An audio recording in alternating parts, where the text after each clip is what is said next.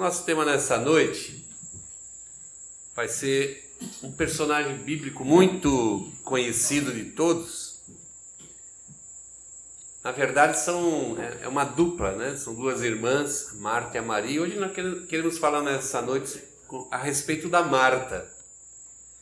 E é interessante que todas as vezes que a gente é, fala sobre a Marta, existe uma tendência da gente olhar para Marta com uma pessoa assim inadequada para o serviço cristão, uma pessoa que não estava bem ajustada ao serviço cristão, porque a gente sempre compara ela com a irmã dela. Mas eu quero dizer para vocês que Marta era uma serva top, alguém que servia e amava muito a Jesus Cristo. Ela morava junto com seu irmão Lázaro, aquele que Jesus Cristo ressuscitou, e sua irmã Maria morava na cidade de Betânia. Betânia é bem pertinho de Jerusalém, é praticamente alguns quilômetros de distância. E sempre que Jesus precisava pernoitar em algum lugar ali, com certeza procurava abrigo na casa desses irmãos. E a história que nós vamos ler, que se encontra em Lucas 10, 38 a 42, conta uma dessas oportunidades que Jesus foi buscar abrigo lá na casa de Marta e dos seus irmãos. Vamos ler então Lucas 10, de 38 a 42. Diz assim a palavra: Jesus e os seus discípulos continuaram a viagem e chegaram a um povoado. Ali uma mulher chamada Marta os recebeu na casa dela. Maria, sua irmã, sentou-se aos pés do Senhor e ficou ouvindo o que ele ensinava. Marta estava ocupada com todo o trabalho da casa. Então chegou perto de Jesus e perguntou: O Senhor não se importa que a minha irmã me deixe sozinha com todo esse trabalho? Mande que ela venha me ajudar. Aí o Senhor respondeu: Marta, Marta, você está agitada e preocupada com muitas coisas, mas apenas uma é necessária. Maria escolheu a melhor de todas e esta ninguém vai tomar dela. Vamos orar? Curva a sua cabeça. Vamos pedir ao Senhor que nos abençoe e fale conosco nessa noite. Pai, em nome de Jesus, somos gratos, ó Deus, de podermos nessa noite nos reunir debaixo do nome de Cristo Jesus e podemos, ó Deus, receber essa palavra e que ela faça em nós, ó Deus, assim, transformações profundas, que ela mude o nosso entendimento a respeito da vida, da nossa vida cristã. Agradecemos já e pedimos a tua bênção em nome de Jesus Cristo. Amém e amém.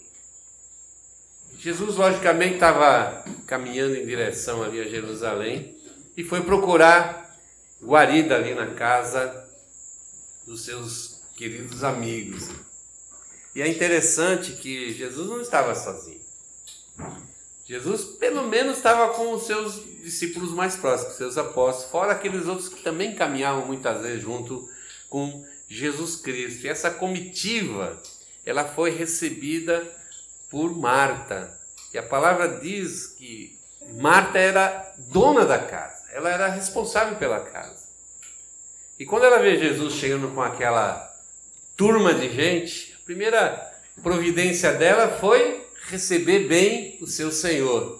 E a ideia dela de receber bem, fazer uma, uma boa comida, um banquete, alguma coisa boa ali para servir a Jesus e os seus discípulos, era a forma dela mostrar o seu reconhecimento por Jesus Cristo. Mostrar através do seu serviço. E a sua irmã, muito provavelmente, Maria, ela também tinha essa preocupação de servir a Jesus, de cuidar da comida, de cuidar ali do bem-estar. Mas ela, ela ficou tão impressionada ali com Jesus naquele momento, que em vez de ela assumir as suas responsabilidades, ela se coloca aos pés de Jesus e permanece na presença de Jesus. Ouvindo as coisas que Jesus estava pregando, estava ensinando. Ela meio que se esquece dos seus afazeres. Era o hábito das mulheres dentro do, da sociedade judaica, servir aos homens. Ela se esquece daquele momento e fica lá na presença de Jesus. Aí vem é, é, o fato né, de que ela, vamos dizer assim, ficou um pouco aborrecida com essa situação. Achou que a sua irmã tinha menosprezado a importância até do seu trabalho. se sentiu sobrecarregada de ter que cozinhar, de ter que cuidar de tanta gente sem, sem ajuda. Sem ajuda. E nós podemos ver em, Marta, nessa atitude dela, um estereótipo de nós mesmos. Se nós olharmos bem, nós muitas vezes somos exatamente, olhamos para o quadro exatamente como essa mulher de Deus estava olhando.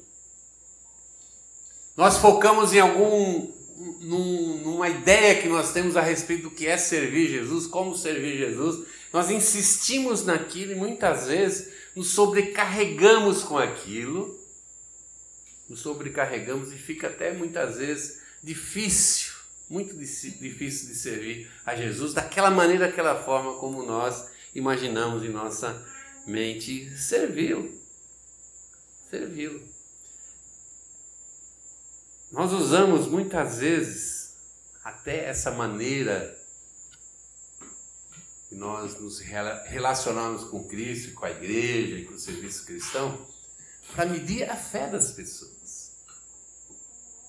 A gente acha que ser cristão está completamente ativo, envolvido. Não que a gente não, não deva estar envolvido nas coisas da igreja, nas coisas do Senhor. Mas a verdade é que aquilo tem que ser o resultado de alguma outra coisa dentro de nós, não de uma obrigação, de alguma coisa que a gente acabe levando para esse lado, de eu tenho que fazer porque é obrigação.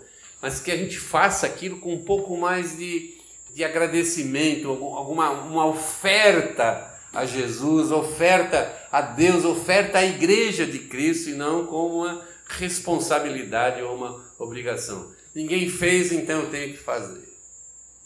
Ninguém quer fazer, então eu me sinto na obrigação de fazer. Ou olhar para alguém e dizer assim: olha, aquela pessoa não é nem cristã, porque ela não faz nada. Ou pelo menos não faz nada na maneira que eu imagino que eu acho que as pessoas deveriam estar servindo Jesus. Mas eu olho tanto para Marta, que é o nosso modelo hoje, olho para Maria e vejo duas pessoas tão diferentes, mas eu entendo que ambas amam a Jesus querem servir a Jesus, mas elas estão com um coração muito diferente naquele momento na presença de Deus, na presença do Senhor. E elas tentam a sua forma agradar e servir a Jesus Cristo. Essa ideia de, de, de assim, exagerada de ativismo, vamos dizer assim, eu achar que é o ativismo que me coloca numa relação real e verdadeira com Jesus, ela pode ser extremamente até perigosa para a nossa vida. Muitas vezes, se, eu, se o meu foco ele, ele sai um pouco fora da realidade, da verdade da palavra de Deus, eu acabo sendo de alguma forma impactada com essa maneira de entender a vida cristã, isso pode trazer alguns graves problemas na minha vida. A primeira coisa que, o primeiro problema que eu posso ter na minha vida por pensar dessa maneira é super valorizar o que é aparente, o que eu estou vendo, o que eu estou enxergando na vida das pessoas. Muitas vezes até eu me coloco numa condição de juiz, de julgador. E quem serve e quem não serve a Jesus Cristo. De quem realmente tá, ama Jesus ou não ama. E muitas vezes as pessoas fazem coisas exteriores, assim, servem a Jesus nas suas, em atividades e aquilo, em, em vez de ser uma maneira de gratidão, de mostrar amor por Deus, é uma maneira até de esconder aquilo que de fato ela tem dentro do seu coração. Jesus condenava muito isso daí. Nós podemos cair nesse exagero de valorizar o exterior do cristão. Toda a nossa fé se coloca para o lado de fora em atitudes e ativismo. Lá em 1 Coríntios 4, 5, o apóstolo Paulo, falando lá à igreja de Coríntios, e o apóstolo Paulo está falando para aqueles irmãos: não julguem ninguém antes da hora, esperem o julgamento final, quando o Senhor vier. Ele trará para a luz os segredos escondidos no escuro e mostrará as intenções que estão no coração das pessoas. Muitas vezes nós queremos ver aquilo que só Deus pode ver é, é mais fácil até a gente julgar pelo lado de fora, porque a gente não consegue muitas vezes enxergar o que está dentro das, das pessoas. Muitas vezes a gente ganha um presente que a embalagem é muito mais bonita que o presente, não é assim? Muitas vezes nós estamos tão preocupados com o exterior que esquecemos do interior. E Cristo repreendeu fortemente os fariseus, dizendo que eles por fora eram um sepulcro caiado, mas dentro estavam cheios de, cheios de ossos, de imundícia. Então o que Deus quer ver em nós é um, um coração realmente submisso ao Senhor Jesus Cristo e que tenha na sua aparência o resultado dessa submissão, não mais que isso, não menos que isso. Se não houver dentro de mim um coração cristão, não verá do lado de fora de mim uma vida cristã. Pode até parecer, mas não é. Lamentavelmente, não é. Então, essa supervalorização do aparente pode trazer muitos problemas na minha vida cristã, inclusive no, no, no meu crescimento espiritual, amadurecimento espiritual e no meu relacionamento com o próprio Senhor. A segunda coisa também que pode ser um, um problema e um problema grave é o legalismo cristão. O que é o legalismo cristão? É você achar que vida cristã é fazer coisas. Unicamente fazer coisas. Ter algumas atitudes em alguns momentos, uma data e uma hora para mim ter algum tipo de atitude ali perante Deus e que aquilo é o que faz com que a minha relação com Deus fique firme, fique duradoura e seja real. Nós vemos que essa maneira de agir também foi fortemente condenada por Jesus Cristo lá na presença dos fariseus. A gente prestar bem atenção, são vários os textos no Novo Testamento, nos Evangelhos, e também muitas vezes até os apóstolos falam a respeito desse, desse assunto, onde Jesus diz assim: não sejam como os fariseus, ou não sejam como os hipócritas. Jesus dizia que os fariseus eram hipócritas. Por quê? Porque eles têm o conhecimento, eles tinham o entendimento da verdade, mas a prática dessa verdade era uma enganação, era uma mentira que não satisfazia a Deus, satisfazia apenas a eles mesmos. Um fariseu olhava para outro fariseu e concordava com as atitudes dele, achava que era bacana, que era ótimo. E você vê o exagero que era muitas vezes as atitudes legalistas dos, dos fariseus, a ponto de, em vez de, de, daquelas atitudes, daquelas, daquele desejo que eles tinham, talvez até de agradar a Deus, em vez de aproximá-los de Deus, afastavam de Deus. Eles passavam como hipócritas. E a palavra hipócrita significa fingido, enganador. Alguém está mostrando alguma coisa que não é porque é muito mais fácil você cumprir alguns rituais e dizer que você é religioso do que você ter totalmente a sua vida submissa ao, ao Senhor em todas as suas atitudes, em todas as suas vontades. É meio assim, olha, eu já fiz o meu dever, eu já fiz a minha obrigação. E lamentavelmente, mesmo nós cristãos, muitas vezes, se não falamos, pensamos que já fizemos a nossa obrigação. E nada que eu faça por amor a Deus se torna uma obrigação. Quando nós falamos uma relação de submissão a Deus, se não for pelo amor, a gente não tem estrutura, humanamente falando, para a gente realmente se submeter ao Senhor, pela obrigação. Talvez a gente consiga viver um tempo na presença do Senhor, talvez um mês, dois meses, quem sabe um ano, mas a gente não vai conseguir passar a nossa vida inteira debaixo da submissão a Jesus Cristo, podendo chamar Jesus de meu Senhor. Não vou conseguir. É difícil, carnalmente, carnalmente olhando, é impossível. É impossível. Nós somos cheios de vontades, cheios de carnalidades que vão se chocar, vão se opor a essa situação. E a gente vai ver que muito rapidamente a gente vai esquecer do que a gente falou para Deus, vai esquecer do nosso propósito. A gente começa o ano fazendo muitos propósitos de melhoria. Ninguém fala assim, Senhor, esse ano aqui eu vou ser pior. Ninguém começa o ano dizendo, eu quero um ano pior, eu vou ser pior na escola, vou ser pior no trabalho, vou ser pior no meu relacionamento familiar, muito menos vou ser pior no meu relacionamento com Cristo. A gente diz assim, não, eu quero que seja melhor. Mas o querer nem sempre é poder. Eu não posso depender da minha vontade para viver debaixo da autoridade de Jesus. Não posso. Eu tenho simplesmente que negar a mim mesmo. É isso que Jesus falou. Quem quer ser meu discípulo começa por essa negação dos seus direitos, enfim, suas vontades, muitas vezes projetos, muitas vezes planos e a gente tem que submeter ao Senhor. Jesus nunca vai aceitar da parte do cristão uma vida legalista. Nunca, uma vida de rituais. Ele espera que a gente viva de fato e de verdade como, como cristão.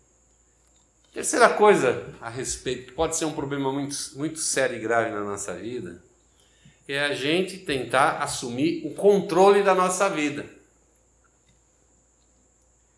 Tem um, um, o versículo 40, é muito interessante, quando Marta resolve e se queixar para Jesus. Olha o que ela diz para Jesus. O Senhor não se importa que a minha irmã me deixe sozinha com todo esse trabalho. Mande que ela venha me ajudar. Marta estava inconformada de ver a sua irmã naquela situação. Inconformada. Mas ela não estava só inconformada com a sua irmã, ela estava também inconformada com Jesus. Nossa, será que ele não vê? Imagina as coisas que passou pela sua cabeça, né? Que injusto. Eu aqui me matando e minha irmã lá esparramada curtindo. Com tanta coisa que eu tenho que me preocupar aqui, as coisas no forno, eu corro para cá e corro para lá, um calor desgramado, uma dificuldade tremenda. Minha irmã lá na sala. Pior é que Jesus não toma nenhuma providência, parece que ele não está vendo. Jesus, você não está vendo a situação, você não está enxergando a situação. O Senhor manda ela, olha só, né? Jesus manda ela vir me ajudar. Naquele momento ela já estava assumindo a, a dianteira, o controle da situação. Enquanto a irmã dela estava derramada aos pés de Jesus, ela estava querendo mandar em Jesus. E quantos de nós não tomamos atitude tão, tão parecida? Quantas vezes as situações acontecem na nossa vida e a gente pensa exatamente a mesma coisa? Jesus não está vendo. Eu sou uma serva, eu sou um, um, discípulo, uma discípula de Jesus, eu sou um cristão, uma cristã. Será que Jesus não vai tomar nenhuma atitude? Como é que pode deixar acontecer isso comigo? Como é que pode? A gente quer o controle. Então a gente diz que é submisso a Jesus desde que ele faça exatamente aquilo que a gente gostaria que ele fizesse. Se ele andar na nossa dentro da nossa vontade, Jesus é ótimo, maravilhoso. Eu estou muito feliz porque Jesus tem me abençoado, tem me dado um bom emprego, uma boa casa, uma boa vida, uma vida confortável, segura. Mas se de repente as coisas saem um pouco do meu padrão, aí parece que fala, olha, esse Jesus não sei não, né? Muitas vezes, mas muitas mais vezes do que a gente imagina, a gente tenta tirar o controle das, da nossa vida das mãos de Jesus. As nossas orações são dirigidas nós direcionamos a, as nossas orações para a nossa vontade. Nós queremos que Jesus haja, mas haja daquela maneira que a gente previu que a gente quer. Que é o que a gente acha que é o melhor para nós. Muito dificilmente alguém ora a Deus e diz assim: faça a tua vontade. Eu gostaria que acontecesse isso, Senhor, mas faça a tua vontade. Eu vou continuar grato, eu vou continuar feliz. Eu vou continuar dando glória a Deus. Eu vou continuar reconhecendo o teu senhorio na minha vida.